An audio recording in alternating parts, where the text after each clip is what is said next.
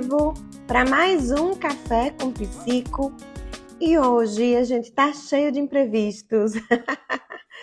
hoje a gente demorou um pouquinho mais, né? Gente demorou um pouquinho mais para começar o ao vivo. Então, estamos fora do nosso horário habitual, né? Estou totalmente fora da minha rotina. Depois eu explico para vocês nos stories o que é está acontecendo. Mas é, hoje a gente vai falar sobre avaliação psicopedagógica e cinco mitos que a gente ouve bastante sobre avaliação psicopedagógica, principalmente é, sobre quem está começando, né? Sobre o início, quem está começando, quem está na graduação, na pós-graduação e quem está iniciando aí os primeiros passos na avaliação psicopedagógica, na atuação clínica psicopedagógica. Escuta muito, escuta bastante, né? Bom dia, Midian. Bom dia, Alice. Maravilhosa. Obrigada, Midian. Bom dia, Alice. Então, vamos lá, que hoje o dia tá cheio. A gente vai. Vai ser uma live bem breve, bem rápida, é, para a gente começar, né, a borbulhar aí ideias para 2024, para ajustar toda a sua organização clínica, né? Quem está começando, começar a pensar em como é que vai começar, porque 2024 vai ser continuidade de 2023 para a gente que é psicopedagoga. Então, ano passado, no final do ano passado, eu disse 2023 vai ser o ano da psicopedagogia. E está sendo, foi o ano da psicopedagogia, né? Muita gente começou, muita gente expandiu, muita gente alcançou aí o sucesso profissional. Eu digo isso porque acompanho as minhas mentoradas, né? Então eu sei como está sendo para as meninas na psicopedagogia e também né, na saúde mental de uma forma geral, é, 2023 e 2024 em decorrência né, dos acontecimentos, das dificuldades, das questões relacionadas à pandemia, a gente ainda vai ter aí alguns anos de, uh, de procura, de alta demanda, né? Pela psicopedagogia, pela psicologia, pelos profissionais de saúde mental em geral, certo? Deixa eu ver aqui que eu cliquei numa coisa que não sei aonde. De, de participação e eu cliquei em aceitar. Voltou? Não voltou. Pronto. Bora lá. Ah, Jesus! Como é que eu faço para voltar aqui? Menina, clica aí em sair. Olá, bom dia! Você enviou uma mensagem. Aí saiu. Érica, você enviou uma mensagem de solicitação e eu acabei aceitando. Obrigada por você sair. Mas se quiser participar depois a gente volta, tá bom? Bora lá. É... Então a gente vai falar sobre os mitos né, da avaliação psicopedagógica. É, cinco mitos e aí eu não me contento e trouxe cinco bônus. Então a gente vai ali para dez mitos. Vou tentar ser breve, prometo a vocês, tá bom? Então bora lá. primeira coisa que a gente escuta, né? Que já vi algumas, algumas psicopedagogas mais renomadas, é, algumas pessoas que estão no mercado há muito tempo, né? A anamnese não importa, então, vamos lá. A anamnese, ela importa sim, ela é muito importante para o processo de avaliação psicopedagógica, tá? Então, ela é um instrumento importante, ela é um momento essencial para nós, psicopedagogas, né? Então, vocês já sabem que eu falo de anamnese, que eu defendo a anamnese, né? Que é, a gente precisa, para ter uma uma avaliação bem feita, a gente precisa de informações antecedentes, a gente precisa saber por onde ir, né?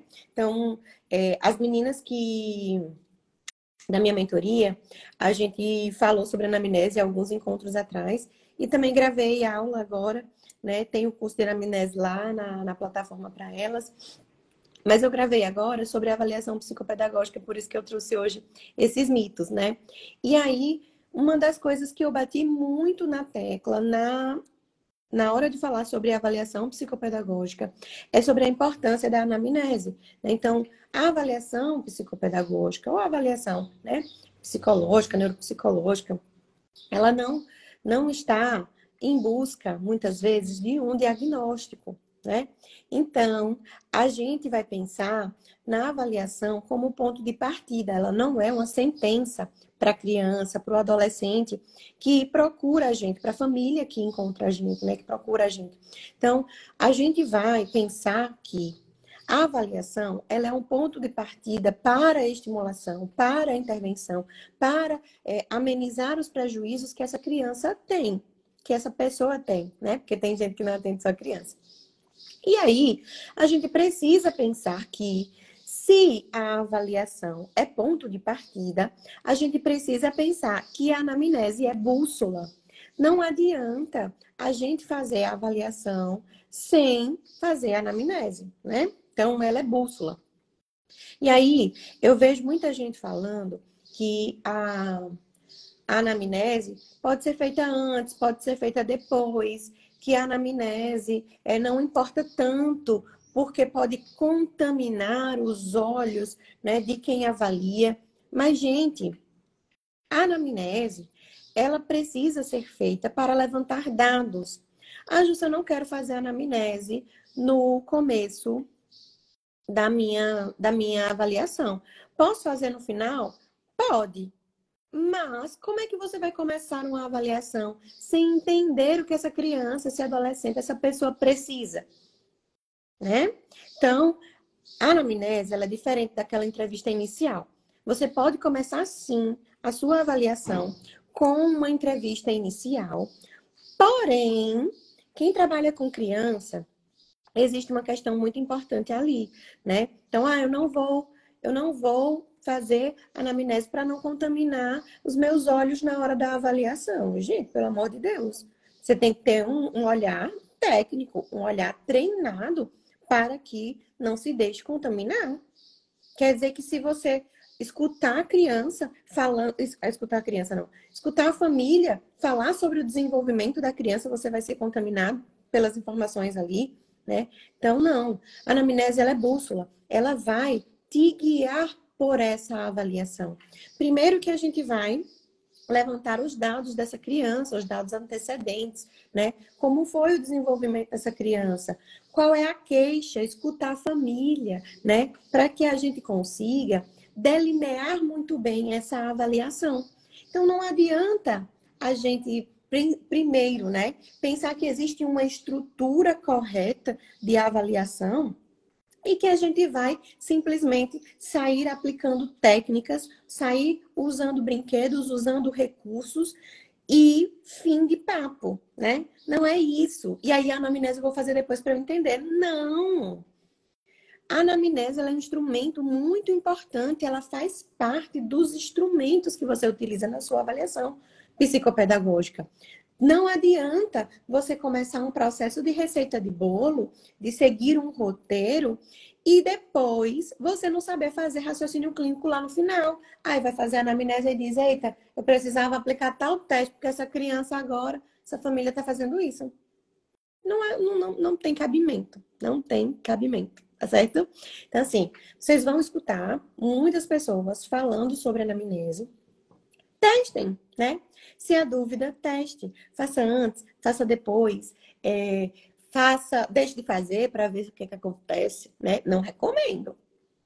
Mas se você tem dúvida, bota ali tua mão no fogo, né? Então, assim, uma coisa muito importante que a gente, que eu sempre digo para as minhas mentoradas, para as minhas supervisionadas, e quem chega para mim com caso para supervisão, a primeira coisa que eu pergunto, como foi a anamnese? Me diga me faça um resumo da anamnese, né? Me traga a anamnese no primeiro momento de apresentação do caso da criança. Porque isso é importante para fazer raciocínio clínico. lá na frente, quando você estiver terminando a avaliação dessa criança, essas informações vão fazer falta. E no decorrer do percurso de avaliação, essas informações vão fazer falta para você tomar decisões importantes, tá? Então, a anamnese, ela importa sim. Esse é o primeiro mito que a gente precisa, né, é, derrubar. É, pode ser feita online ou presencial, mas ela não pode deixar de ser feita, tá bom? Vamos combinar assim? Por favor, não deixem de fazer anamnese. A anamnese importa. Então, o primeiro mito de que a anamnese não importa para avaliação psicopedagógica, vamos derrubar agora. A anamnese é muito importante. Outra coisa que eu acabei já falando aqui durante o que estava falando sobre anamnese é que eu preciso seguir um roteiro específico, né? Então, segundo mito é preciso seguir um roteiro específico.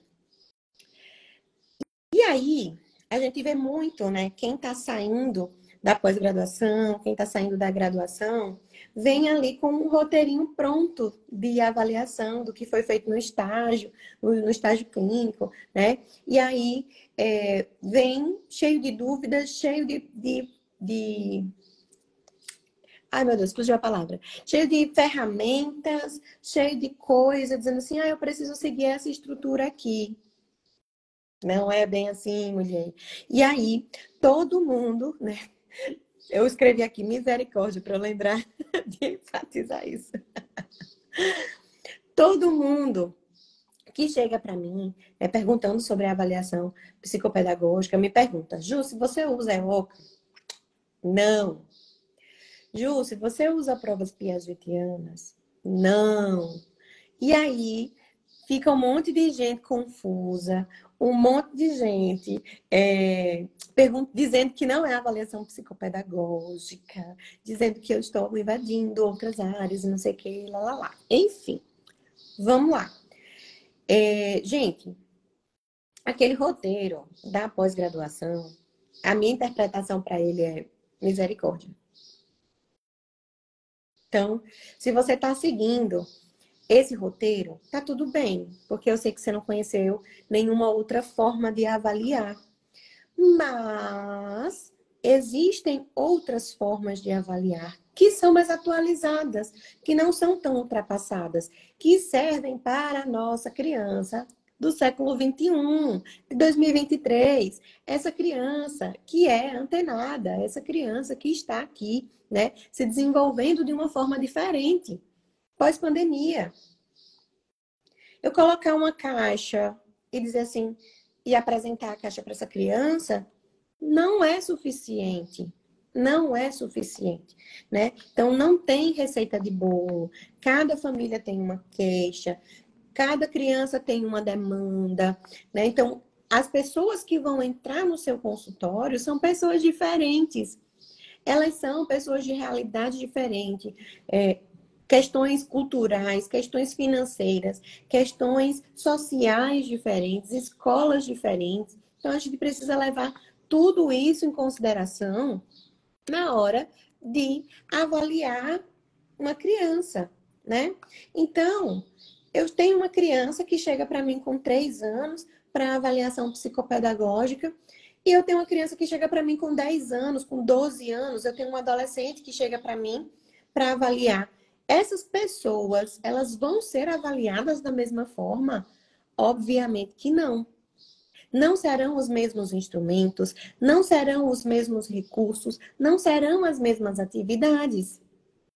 Então, vamos entender que não existe receita para avaliação psicopedagógica, tá? Então, alguns livros, né, trazem um, alguma estrutura de avaliação ali mas a gente precisa levar em consideração a realidade daquela família, né? Então depende de cada criança, depende de cada caso. Não há como a gente pensar que existe um jeito específico de avaliar, né? Tem criança que a gente vai fazer uma avaliação mais estruturada, tem criança que a gente vai fazer uma avaliação mais ampla, vai fazer uma avaliação mais brincante. Tem criança que a gente vai conseguir aplicar testes, provas e escalas. Tem criança que não vai. Então, é importante a gente pensar nessa diversidade do nosso público. Então, mesmo que você, ai, ah, Justo, mas eu só atendo criança com TDAH. Então, é fácil para mim fazer um roteiro. Eu entendo que sim. E eu concordo que sim. Mas se você avalia diagnóstico, se você avalia a criança, não existe. Porque essa criança que tem TDAH, ela pode ter 11 anos, ter todas as características de TDAH, estudar na mesma escola, na mesma sala. A outra criança que chega com 11 anos, que estuda na mesma escola, na mesma sala, que tem as mesmas características, elas podem ter respostas diferentes ao que a gente vai testar. Né? Então, vamos entender de uma vez por todas que receita de bolo não dá certo. Né? Você não é confeiteira, mulher não é padeira, não é boleira, você não é, é chefe, né? Para é, seguir receita. Então a gente vê, é, é, eu não me incomodo quando as pessoas perguntam, Justo, o que você usa é, para fazer isso? Justo, como é que eu faço avaliação de tal coisa? E eu sempre sou a chata que vou fazer pergunta antes de, de dar uma resposta. E só porque eu quero implicar com a pessoa, só porque eu acho que a gente pode, né? Às vezes a pessoa pode dizer assim, ah, justo, o que é que custa dar uma resposta? Fica me perguntando várias coisas. Não é isso, menina. É porque a gente precisa entender o caso. Né? Eu nunca nego resposta para quem me procura ali no, aqui no direct, quem me procura no WhatsApp e tudo mais. Mas vejam, a gente precisa entender tudo bonitinho, né? Então, ajuste qual é o teste que você usa para dislexia. E a gente tem vários. Pode ser vários existe uma diversidade de protocolos, uma infinidade de testes, coisas que a gente pode aplicar enquanto psicopedagoga, coisa que a gente não consegue aplicar como psicopedagoga. Vai ter, vai ter é, funções, habilidades, vai ter testes que a gente não vai poder usar, que a gente vai ter que caminhar para as fonos, para as psicólogas, para as neuropsicólogas, para os médicos, né? Então é importante a gente pensar que na hora de fazer a avaliação, a gente vai analisar o caso daquela criança ou daquela pessoa que chega. Até porque, né? Eu não sei se a Ila ainda está por aqui no, na live. Depois você me fala, Ila. Deu uma. Deu uma. Um oi aqui para dizer que, que tá aqui. Para ela não me deixar mentir.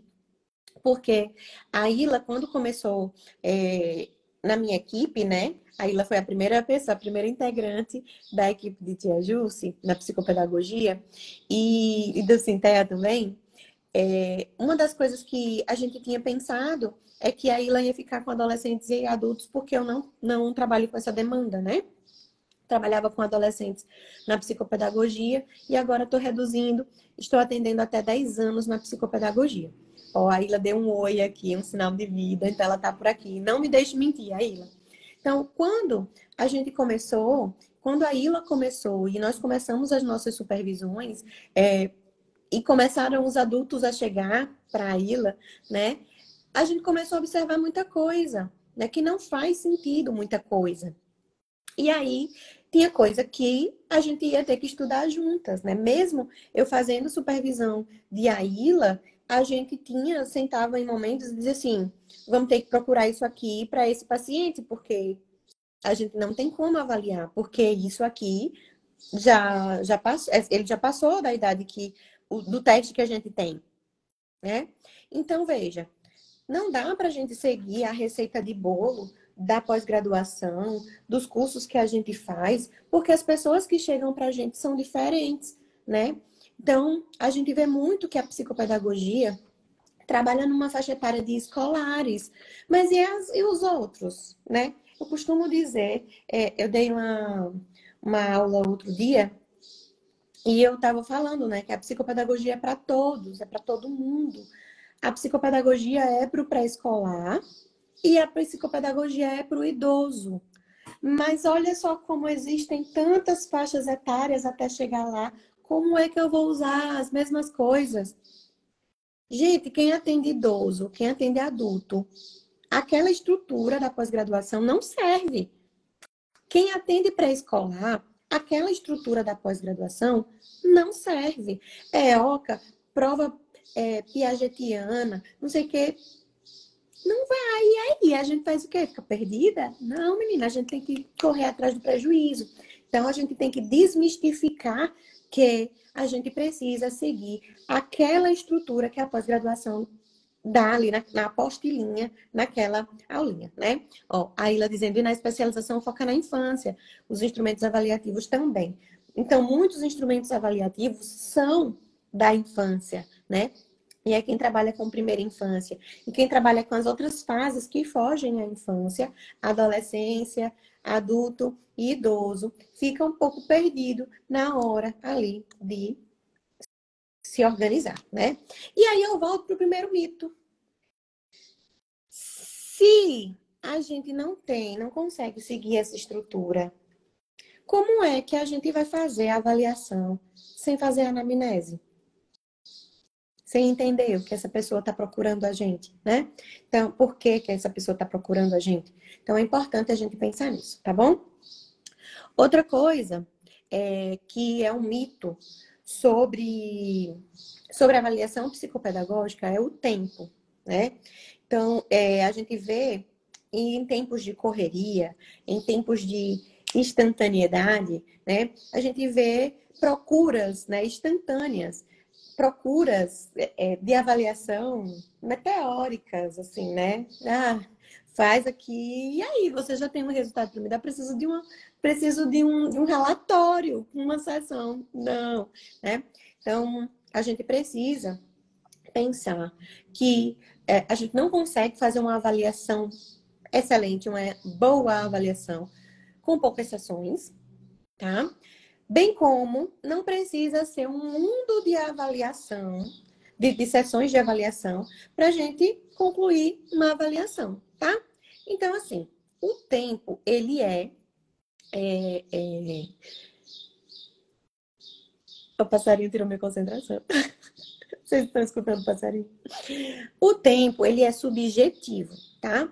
Então, quando a gente pensa em estipular sessões, estipular quantidade de sessões ou tempo de avaliação, a gente tem um parâmetro. Mas pode ser que a gente consiga fazer menos ou pode ser que a gente necessite de mais sessões. Isso vai depender muito da complexidade dos casos, das necessidades de cada criança, das nossas próprias necessidades, né? Então, eu vejo muitas vezes, por exemplo, quando eu digo que faço supervisão de outras psicopedagogas. Aí a psicopedagoga chega para mim, finalizou a avaliação com seis sessões, é, e aí ela chega para supervisão com, com para fazer relatório. E aí ela diz, Júlia, eu não sei o que colocar na conclusão do meu relatório. Aí eu chego, mas você não terminou a avaliação? Sim, eu terminei, mas me ajuda na conclusão. Mas eu não tenho como pegar seu caso agora, menina, para te supervisionar. Porque a supervisão, ela é feita para o processo de avaliação, o processo de intervenção. Eu não tenho bola de cristal para entender o que você fez essas sessões. E aí, veja, já peguei caso assim, ingênua, que sou, querendo ajudar a pessoa. Tá bom, menina, vamos sentar para ver ali o que, que acontece com seus com, com esse com essa criança, vamos avaliar os dados que você tem. Não tinha dados, gente. Não tinha dados de avaliação. Ah, eu terminei, eu acho que eu fiz tudo que eu podia fazer com essa criança em seis sessões. Tá. Você não pode pegar mais sessões? Você não consegue estender isso para a gente ter mais quatro, cinco sessões? Não, Jussi, eu já marquei a devolutiva com a família. Assim, então não tem muita coisa para a gente fazer né? E aí acaba atrapalhando o trabalho dela, atrapalhando o meu trabalho em supervisioná-la. Não consigo supervisionar uma pessoa que não tem informações é, organizadas de anamnese. Não consigo supervisionar uma pessoa que não tem é, informações da própria avaliação, porque ela fez uma avaliação curta. E aí ela já fechou tudo, já disse que ia entregar relatório para a família, a gente vai fazer mais o quê? Né? E aí pensar pensar num, numa hipótese diagnóstica, pensar num nome, pensar nas conduções, não é só sentar na hora ali bonitinha no seu computador e fazer relatório, não, menina. Né? Então, quando a gente pensa em avaliação, esse tempo é importante, sim, é muito importante. E aí a gente vai organizar esse tempo de uma forma assertiva e produtiva, proveitosa para nós e para essa criança que está sendo avaliada. Então, se vai ser em seis sessões, que sejam seis sessões, que você consiga observar tudo e que você não tenha mais dúvidas sobre nada. Por quê? Se eu faço seis sessões e no final das contas eu não tenho respostas, me diga para que serviu seis sessões de avaliação. Se você não tem resposta. Para nada. Ah, justo, mas eu vejo que as pessoas ficam fechando, né, pacotes de não sei quantas sessões. Eu vejo que as pessoas ficam ali é, pensando no dinheiro. Eu não penso no dinheiro. Eu posso fazer em menos sessões, certo? A gente não está falando de dinheiro, não. A gente está falando de tempo, de tempo, de qualidade para você avaliar seu paciente, certo? Então, é, o tempo, a gente não não deve né, estipular um, uma avaliação com pouquíssimas sessões, né?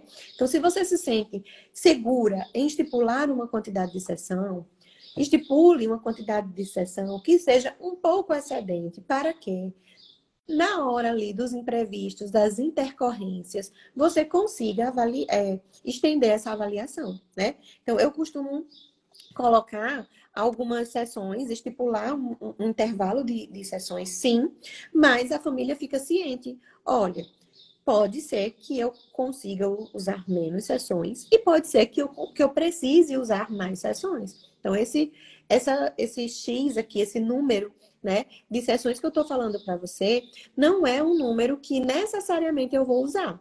Pode ser que eu use e pode ser que eu não precise usar ou pode ser que eu precise de mais algumas sessões, né? Então, é importante a gente pensar que é, um mito para a gente derrubar é essa questão do tempo, que eu preciso de poucas sessões para ser uma psicopedagoga muito boa, porque se eu estender minha sessão, a família vai começar, a, a minhas sessões de avaliação, a família vai começar a duvidar da minha competência. Não, menina, a família vai duvidar da sua competência se você fizer seis sessões e não conseguir ter uma resposta para eles, não conseguir ter uma hipótese diagnóstica assertiva, não conseguir fazer conduta terapêutica da forma correta, aí eles vão duvidar assim do seu trabalho. Se você não tiver informação suficiente para colocar no seu relatório, né? Então veja, o tempo é subjetivo. O tempo, cada criança, né, na avaliação psicopedagógica, né, nós vamos de determinar o tempo da avaliação psicopedagógica olhando, analisando a necessidade e as demandas daquele caso, daquela criança, daquela família, né? Então, às vezes é uma família que falta muito, às vezes, às vezes é uma, uma família, uma criança que fica doente muitas vezes, então acaba que você vê a criança uma vez, depois vê outra, vê outra. E aí, como é que fica teu olhar sobre isso, né? Sendo essa avaliação interrompida. Então, tem os percalços que acontecem durante uma avaliação que a gente precisa levar em consideração, tá certo? Dúvidas? Estou falando muito rápido. Hoje eu estou sentindo que estou correndo. É, se estiver falando muito rápido, me sinalizem, tá? É, e os comentários estão abertos também para sugestões, para participações, para perguntas, tá? Quem não quiser aparecer na pergunta, é, nos comentários, tem uma, uma caixinha de diálogo aqui ao lado que tem uma interrogação que você pode colocar sua pergunta também, tá bom? Então, vamos lá. É, a quarta, o quarto mito, né, é que Dalvani Freitas. Está ótimo, Jussi. Obrigada. Vocês me escutam bem também, né? Porque hoje aqui tá a agonia total. é, então, o quarto mito é, que a gente precisa derrubar é que a psicopedagogia ela só avalia questões acadêmicas, né? E aí eu lembro que final do ano passado eu fiz é, cinco tipos, cinco foi seis, não lembro, cinco tipos de psicopedagoga que você não deve ser, e uma delas foi a tia da tarefa, né? E aí, é, por que que eu falo isso? Porque muitas psicopedagogas, né, é, se se encaixam, vamos dizer assim, se enquadram como profissional da educação. Ah, eu sou profissional da educação, e a psicóloga, a psicopedagoga, a, a, a TO, a fono, a fisioterapeuta são profissionais de saúde. Eu entendo que na nossa dinâmica, né, aqui no Brasil, a questão do reconhecimento, a questão é, do, do, da falta do nosso conselho, né? Justo, mas eu vi conselho XYZ, já vou entrar em polêmica, meu Deus, calma.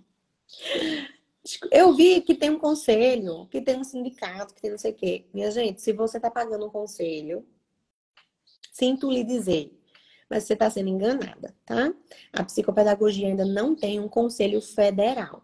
O que a gente tem é uma associação brasileira que tem outras coisas, que não tem obrigatoriedade de associação e que não tem é, é, é finalidade e que não é conselho. Ela não trabalha com conselho, tá? Então, tá. então, tem, isso implica muito, é por isso que eu tô falando. Que como a gente não tem conselho, e como a gente ainda, né, fica sambando aí é, de um lado para outro, né? A educação diz que a gente é saúde, a saúde diz que a gente é educação, a gente fica ali no meio termo. E aí a gente leva a sério, bate no peito a, o termo profissional da educação, né? Que é a psicopedagogia profissional da educação. A gente tem sim, né? Muitos psico, muitas psicopedagogas eh, não são necessariamente é, profissionais de saúde. Eu sou profissional de saúde porque eu sou psicóloga também né? É, e tem psicopedagogas fonos, tem outras profissões, né, que tem é, formação acadêmica de base é, como um profissional de saúde. Mas, enfim, quem não é, quem tem ali a formação básica é, de educação, de, licenciatura, é, de, de essa parte da educação mesmo, é, muitas vezes acaba colocando ali a plaquinha de profissional da educação, né, na testa, no jaleco, no, no, no, no, no pijaminha, e se rotula como profissional da educação e atua como profissional da educação.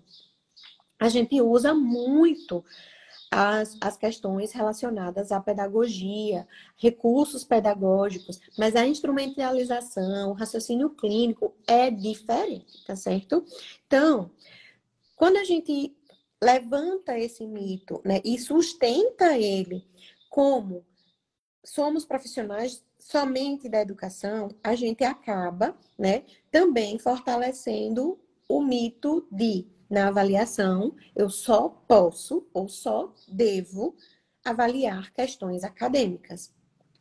E aí, né, muitas vezes a psicopedagoga se restringe apenas às dificuldades e aos transtornos de aprendizagem.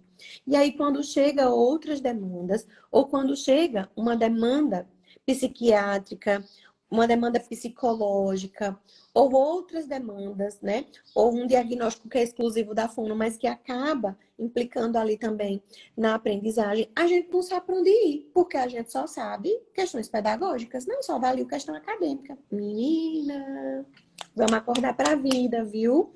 Ó, a gente fica perdida quando chegam outras demandas. Então, é importante a gente lembrar, né? E aí a gente fica perdido, não. Mas eu outra vez eu vi uma, uma pessoa bem perto, assim, bem próxima de mim, né, falando que uma psicopedagoga estava usando um livro que tinha neuropsicologia, avaliação neuropsicológica cognitiva. A pessoa disse: olha só, ela não pode usar aquilo, isso aqui, não sei o que tal, né? Inclusive, muitas psicólogas, muitos psicólogos, né? E muitas fonos também, ah, não, isso aqui é exclusivo, não sei o que e tal tem as coisas que são exclusivas, tem as coisas que são né, é, restritas àquela profissão, mas muitas vezes a gente se intitula como profissional de, de educação e a gente não busca formação adequada, a gente não busca é, procurar livros, artigos que sejam de outras áreas para a gente estudar, para ampliar nosso repertório. A gente acaba pensando, né? Sou profissional da educação, então esse teste aqui, que se diz neuropsicológico, eu não posso utilizar, quando na verdade, lá no próprio teste tem dizendo, aplicação pode ser feita para, é, é, pode ser feita por psicólogos, psicopedagogos, fonoaudiólogos, profissionais é, da educação. Então, é importante a gente lembrar que quando a gente trabalha com psicopedagogia, a gente trabalha com aprendizagem. E a aprendizagem não está restrita apenas a processos acadêmicos, né? Então, tudo na vida da gente é aprendizagem. Quando a criança lá pequenininha está aprendendo a engatinhar, ela está usando aprendizagem, ela né, está aprendendo. Quando a criança está adquirindo habilidades ali, né, atingindo os marcos do desenvolvimento, ela está aprendendo. Quando a gente vai dirigir, quando a gente aprende uma música nova, né? Existem processos cognitivos que sustentam essas aprendizagens e nós precisamos saber deles. Por quê? Quando chega uma criança com dificuldade de aprendizagem acadêmica, escolar, a gente precisa saber essas bases. Né? A gente precisa ter base de neurociência, a gente precisa ter base ali de outras áreas, né? E aí eu não estou dizendo para você se aprofundar, não, menino. Estou dizendo para você entender, né? compreender, estudar, para saber que existe aquele transtorno X que pode trazer dificuldade de aprendizagem para você encaminhar de forma certa, tá? Então, é importante a gente pensar que enquanto psicopedagogas, na avaliação psicopedagógica, a gente vai precisar avaliar funções cognitivas e funções executivas, dependendo ali do, do da demanda daquela pessoa que chega para a gente, né? Então, ah, Justo, mas isso aí não é de X profissão. Calma, tem coisa que a gente pode, né, fazer, tem, tem testes, tem escalas que a gente consegue aplicar e tem outras que não. A gente se limita ao que a gente pode. E a gente precisa também pensar que os testes não são exclusivamente para que na verdade que a avaliação é exclusivamente teste. A avaliação é diferente de testagem. Então, quando a gente pensa em avaliação, a gente pensa, ah, mas isso aqui é, é da psicóloga, eu não posso fazer isso. Mas você pode aprender o que é, minha gente, para dizer assim, estou encaminhando para psicóloga, porque essa criança apresenta assim, assim, assim, que pode ser isso. Então, encaminha, já que a gente não pode avaliar, tá? Então, é importante a gente se organizar de uma forma para estudar e entender que tem áreas que não são restritas, né? A, a avaliação neuropsicológica é dos psicólogos, mas existem instrumentos de avaliação neuropsicológica que são abertos, que a gente pode utilizar. Então, a gente não pode dizer que faz avaliação neuropsicológica, né? É exclusiva do psicólogo. A gente não pode é, dizer que é neuropsicóloga, né? Eu sou neuropsicóloga porque eu sou psicóloga também. Mas a, a área, o estudo, tá aí, minha gente, para todo mundo. Você precisa saber. Aí quando eu digo assim, vamos levantar o perfil neuropsicológico do seu paciente na supervisão. Mas, Lucy, isso não é com a neuropsicóloga. A gente precisa estudar, né? Quais são as funções que estão em déficit? Quais são as funções que, que estão ok? Né? E a neuropsicologia, o perfil neuropsicológico do, do, da da, do, do diagnóstico em questão, né? E psicopatologia você estuda? Ah, Justo, mas eu tenho que estudar tudo isso. Tem que estudar. Não tem sucesso sem estudo e sem trabalho. Não tem. Então, não adianta você querer ser uma ótima psicopedagoga fazendo as mesmas coisas de séculos atrás. E não tem como você querer ser uma ótima psicopedagoga se você não senta e estuda. Tem que sentar e estudar. Livro, curso, artigo, formação, congresso. Ah, Jus, mas eu ganho tão pouco, mas é isso que vai fazer o seu dinheiro valer a pena. Certo? É isso que vai fazer o seu, o, o seu preço valer a pena na sua avaliação. Né? Então, quando a gente sabe como a gente investe, quanto a gente investe e a diferença que a gente está fazendo na vida das pessoas, das crianças, a gente consegue colocar um valor mais alto da nossa sessão. Então, ah, é, Ju, eu não tenho como fazer tudo isso ao mesmo tempo. Escolhe uma coisa, mas você precisa estudar. Ah, Ju, mas não sei o que. Eu sei, minha gente, que, que não tem tempo. Eu sei que né, é difícil, quem tem casa, quem tem é, filho, quem tem consultório. Então, veja, se você tem uma sessão muito baixinha, necessariamente você vai precisar de muitos pacientes e aí você não vai ter tempo para estudar, não vai ter qualidade de vida. Então, é importante a gente pensar que tem que estudar, não adianta, tá bom? E aí, quando chega demandas, né? É, de intervenção precoce, quando chega criança pequenininha para avaliação psicopedagógica, a gente fica preso né, nas questões acadêmicas e diz assim: não, mas essa criança ainda não está na escola, então eu não consigo avaliar. Sendo que nós conseguimos avaliar desenvolvimento infantil também. Nós precisamos avaliar desenvolvimento infantil quando essa criança pequenininha chega para a gente, tá? A Ila colocou aqui: sempre olho quem pode aplicar determinada avaliação ao protocolo não se prender somente ao título do teste. Exatamente. Não tem como a gente se prender ao título do teste, achar que está tudo bem, que ah, eu não posso fazer, e aí a gente fica limitada com uma avaliação pobre, não consegue é, aplicar tudo que a gente quer aplicar, não consegue é, fazer raciocínio clínico porque a gente ficou ali preso nas questões acadêmicas, né? E aí, mesmo as crianças que são escolares, tem criança que tem diagnósticos, que tem é, é, déficits em funções que as habilidades acadêmicas a gente não consegue avaliar. Você vai fazer o quê? Vai aplicar o mesmo teste para essa criança que ela não consegue? Né? Então, é, é importante a gente derrubar esse mito de que a avaliação psicopedagógica é apenas para questões acadêmicas, tá? E o quinto mito é, que a gente precisa derrubar é que não precisa avaliar a criança com laudo. A gente precisa sim. Toda criança que chega para a gente precisa ser avaliada. Porque não tem para onde a gente ir na intervenção se a gente não avaliar certo? Então, ela vai precisar sim de uma nova avaliação. Muitas vezes o diagnóstico que chega para a gente, o laudo que chega para a gente é muito amplo, né? A gente recebe laudos, a gente recebe relatórios médicos e de outros profissionais gigantes, né? Que a gente consegue entender, que a gente consegue ler, que a gente consegue entender a necessidade daquela criança. Então, tem ali o nome do diagnóstico, mas tem toda uma explicação. Mas tem laudo que a gente pega que tem três linhas, vocês sabem. Né? Tem laudo que a gente pega e olha e lê e diz assim: esse é o laudo do Joãozinho, esse é o laudo do Pedrinho. O que, que muda? O nome. Porque são iguais. Receita de bolo. Né? E aí, como é que a gente vai saber? Quer dizer que eu vou intervir com o o Joãozinho e com o Pedrinho da mesma forma? Não. E como é que eu ajo diferente se eu tenho é, papéis iguais? Avaliando, né? Então, a criança que chega com laudo, a criança que chega com diagnóstico, precisa sim é, de avaliação, né?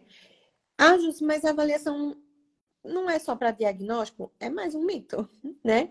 A avaliação psicopedagógica, ela não necessariamente é apenas uma avaliação diagnóstica para a gente saber o nome. A avaliação, ela pode ser avaliação diagnóstica ou avaliação para intervenção. Então, quando a criança chega com um laudo para a gente, quando a criança chega com um diagnóstico, a gente vai fazer um levantamento de informações, um levantamento de demandas dessa criança, né, que podem estar relacionadas ao laudo e podem estar divergentes ao laudo, não dizendo que o profissional errou, não é isso, né? Mas que às vezes tem outra coisa, tem outra demanda, né? Diferente ali.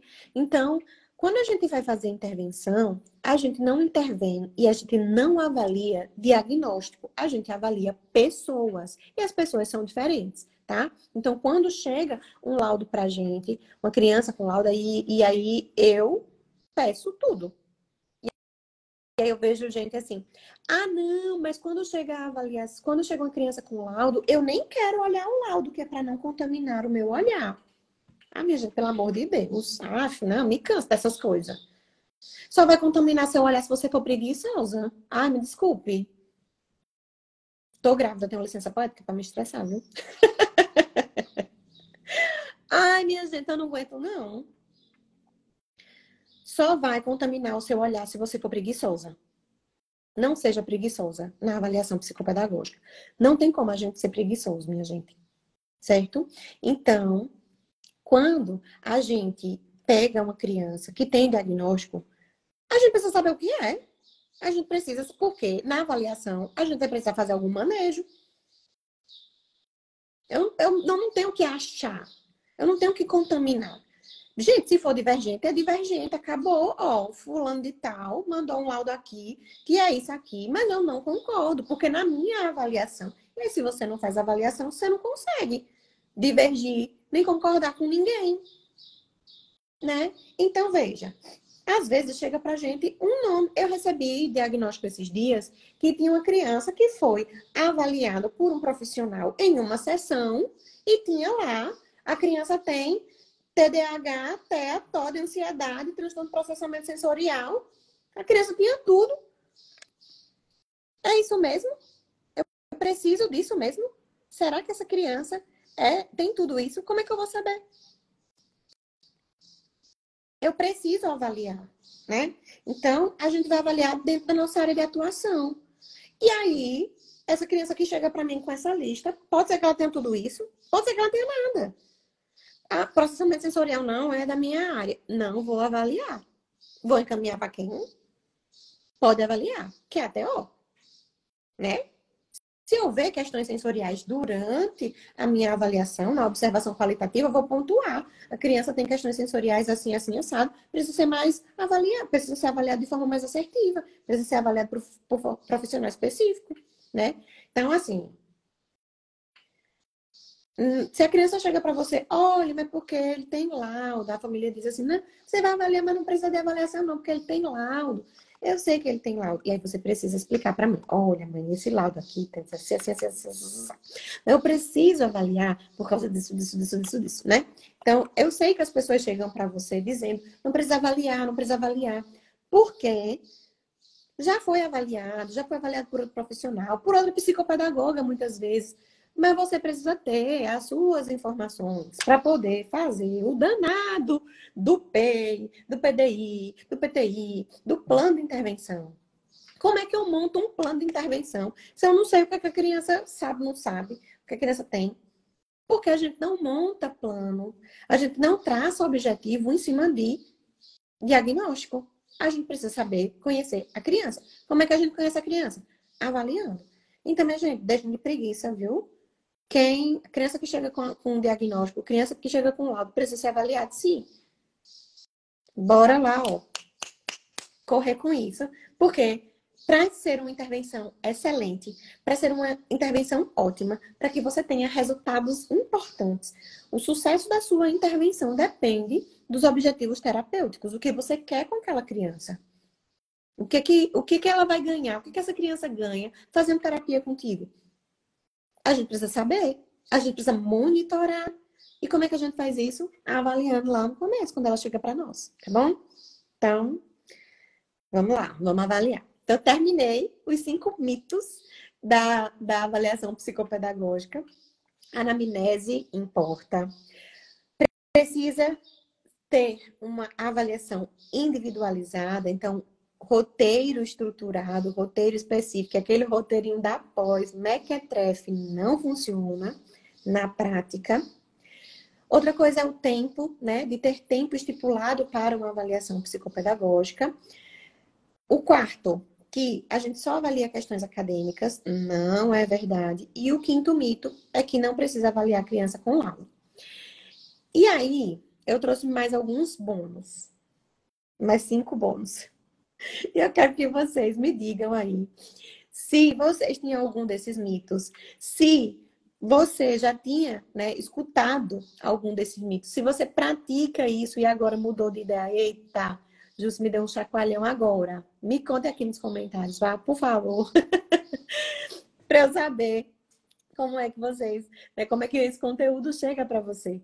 E aí, enquanto vocês escrevem, mulher não seja preguiçosa, bota o dedinho aí nos comentários, vamos escrever rápido.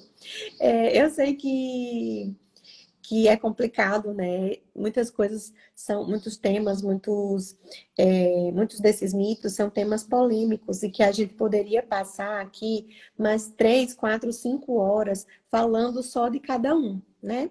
Mas é, é para ser breve mesmo. O café com psico é para ser uma, uma faísquinha aí de curiosidade, uma faísquinha de incômodo, de desconforto para você. Às vezes Tia se leva conforto, sim, né? Acolhe todo mundo, mas é, a gente só muda, a gente só faz transformação, a gente só faz mudança, fazendo bagunça, é, desorganizando o que está certo, tendo, né, duvidando das nossas certezas. E aí é importante que é, quando você estiver estudando, quando você estiver nos seus processos ali, né, é, de, de, adquirindo informações para vocês, que você não leve tudo como certeza absoluta, tá bom?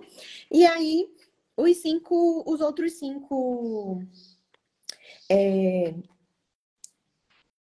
bônus, né, de mitos que trouxe, é, uma é sobre diagnóstico, que muita gente acha que a gente faz diagnóstico quando a gente fala avaliação diagnóstica. Então, minha gente, avaliação diagnóstica é diferente da gente dar diagnóstico. A gente não faz laudo, a gente não faz diagnóstico, a gente não fecha diagnóstico. A gente faz avaliação diagnóstica para a gente rastrear dificuldades, rastrear habilidades, para a gente começar a entender essa criança e saber como o nosso trabalho vai potencializar a aprendizagem dessa criança para que ela não tenha tantos prejuízos, tá? Outra coisa que também é um mito é que a avaliação psicopedagógica só serve para levantar dificuldade. E aí, quando a gente pega uns relatórios, aí tem assim, a criança tem dificuldade nisso, a criança tem dificuldade naquilo, a criança não faz aquilo, a criança não faz aquilo outro. Mas a gente precisa também colocar as coisas boas, observar as coisas boas, as potencialidades. A gente precisa é, avaliar as habilidades dessa criança também, porque a intervenção começa por elas, pelas habilidades e não pelas dificuldades. Entende? Não dá para a gente começar tirando o curativo da ferida que ainda não cicatrizou, né? Então a gente tem que começar ali pelas habilidades. A gente vai trabalhar com um vínculo, né, com conexão com essa criança pelas habilidades não pelas dificuldades. Se a gente começa pela dificuldade, ela se afasta, né? Então, a avaliação psicopedagógica, ela não serve só para levantar é, dificuldades, não é um, um checklist de dificuldades. A avaliação psicopedagógica é uma avaliação que visa é, observar, sim, dificuldades, mas que também precisa levantar habilidades e potencialidades, até para a gente poder traçar um prognóstico para essa criança, né? É, outra coisa é que ela precisa ser rígida, engessada na mesa, porque a gente volta para o mito 4 da, das questões acadêmicas, né? Então, a gente não precisa só avaliar as questões acadêmicas, e a gente não precisa avaliar questões acadêmicas e não acadêmicas só na mesa, só no papel. A gente pode e deve avaliar essa criança no brincar. A gente pode e deve avaliar essa criança com jogos e com outras coisas, né? De outras formas que não seja aquela forma engessada na mesinha, tá? Ah, Justo, mas psicopedagogia não era de educação? Não, era de educação. Mas mesmo que fosse, a gente pode e deve usar o chão, usar as brincadeiras. Outro dia eu tava brincando, eu não sei se vocês viram nos stories, tem umas três semanas. É, a gente tava brincando de pescar letrinhas dentro da, da dentro do meu banheiro com espuma, né? A cuba da pia com espuma, com as letrinhas, a gente tava brincando lá dentro com água. Né? Então, a gente pode fazer diferente. Não precisa ser só papel. A gente pode usar a tecnologia a nosso favor, a gente pode usar os brinquedos, os recursos a nosso favor, tá bom? Outra coisa é que não envolve as famílias, né? E que a gente deve fechar a porta do nosso consultório, botar a criança para dentro e avaliar essa criança ali, porque ah, não, porque a avaliação é só teste Aí vem para outro, outro bônus, né? Que a avaliação não é só teste. A avaliação é um processo mais amplo, é um processo complexo que envolve todo mundo, inclu, inclusive a família, né? Então, traga a família para perto de você, para a família trazer informações durante o processo de avaliação, para que a família também se sinta segura em deixar aquela criança contigo ali sendo avaliada, né? Então é importante que é, a família participe desse processo de avaliação. E o décimo, né, mito dos cinco bônus, do, dos bônus que eu trouxe é, sobre os, os, mitos bônus, né? É, é que é uma atividade, é um trabalho isolado. Eu vejo muitas psicopedagogas é, sem querer ter informações, não ter informações, até quer ter informações, mas sem querer mandar uma mensagem, sem querer ligar para o outro profissional que atende essa criança, porque ai, e o que é que eu vou falar? E como eu vou falar? E será que essa pessoa vai me receber? Gente, nosso trabalho não é isolado. A gente não tem como se fechar no, no, no nosso consultório e pensar que eu vou avaliar essa criança e tchau, e acabou, né? Então, essa criança, ela precisa ser vista e, e, e o nosso raciocínio clínico vai depender de como outras crianças, de como outras pessoas observam essa criança. Então, a gente precisa sim conversar com outras pessoas, com os cuidadores, com os pais, com a escola. Se essa criança faz terapia com um profissional, vai atrás da profissional, então vai atrás da física, vai atrás da FUN, da TO porque é muito importante a gente organizar essas informações antes de sentar com a família, tá certo? Podemos finalizar? Me digam, me sinalizem. É, acho que sim, né? Quem está chegando agora, a gente está finalizando o nosso café com psico de hoje, é, mas vai ficar salvo vai ficar salvo aqui é, no meu perfil, fica salvo também nas plataformas né, de áudio, como um podcast, que a gente está em débito em atualizar. Esses dias foram correria, foram intensos por aqui. E que também vai para o YouTube, tá? Então, no YouTube tem muita coisa, tem muitos temas. É, me deem sugestões, amei as sugestões que recebi no, no direct. Já estou viabilizando os convidados para, para os próximos Café com Psico. É, 2024, a gente vai ter algumas alterações, já temos, né? Algumas alterações, mas a gente vai conversando.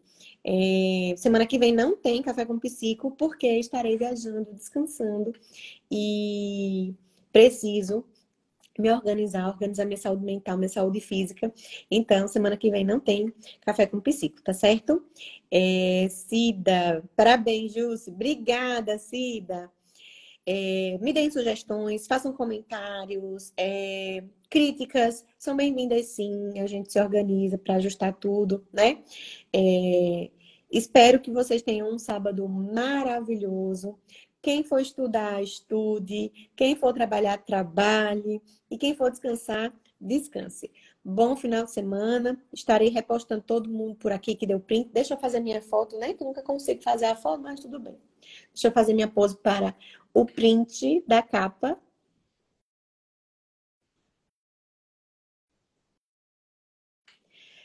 Quem der o print e me, e me postar, me marcar, vou repostando todo mundo. Agora eu tenho um compromisso, um examinho, vamos ver Noah. e é, mais tarde eu vou aparecendo por aqui, vou explicando para vocês o que está acontecendo por aqui, do lado de cá, né? E, e, a gente vai conversando, tá bom? Um cheiro, viu? Ah, tô vendo aqui. É, Anselmo, parabéns, Júcio. Anselmo, obrigada, saudade. Alice, obrigada, Jus, por mais um sábado compartilhando o que você sabe com a gente. Bom descanso. Bom descanso para você também. De nada, estamos aqui para crescer, para contribuir né? Como sempre foi, desde os primórdios do Café com Psico. É, sempre falo isso. Então, a gente só cresce quando a gente ajuda o outro a crescer, né? Então, meu papel aqui, a minha missão aqui é essa, que a psicopedagogia seja disseminada, que a gente consiga mais espaço no mercado, né? E que a gente seja valorizada. Minha hashtag eu valorizo a psicopedagogia, né? Sempre vai estar aqui, por aqui. E é que a gente, além de é, balançar a, a bandeira sobre a necessidade da psicopedagogia, é também balançar a bandeira da necessidade de mais informações, né? Então, eu estou aqui para trazer informações, mas para trazer também, né, um, uma, um desconfortinho, para trazer também uma coisinha que uma faísca, hum, eu preciso realmente estudar isso, para você ir atrás, né, de, de profissionais, de cursos, de formações que possam te ajudar, tá bom? Um cheiro e até o próximo Café com Psico.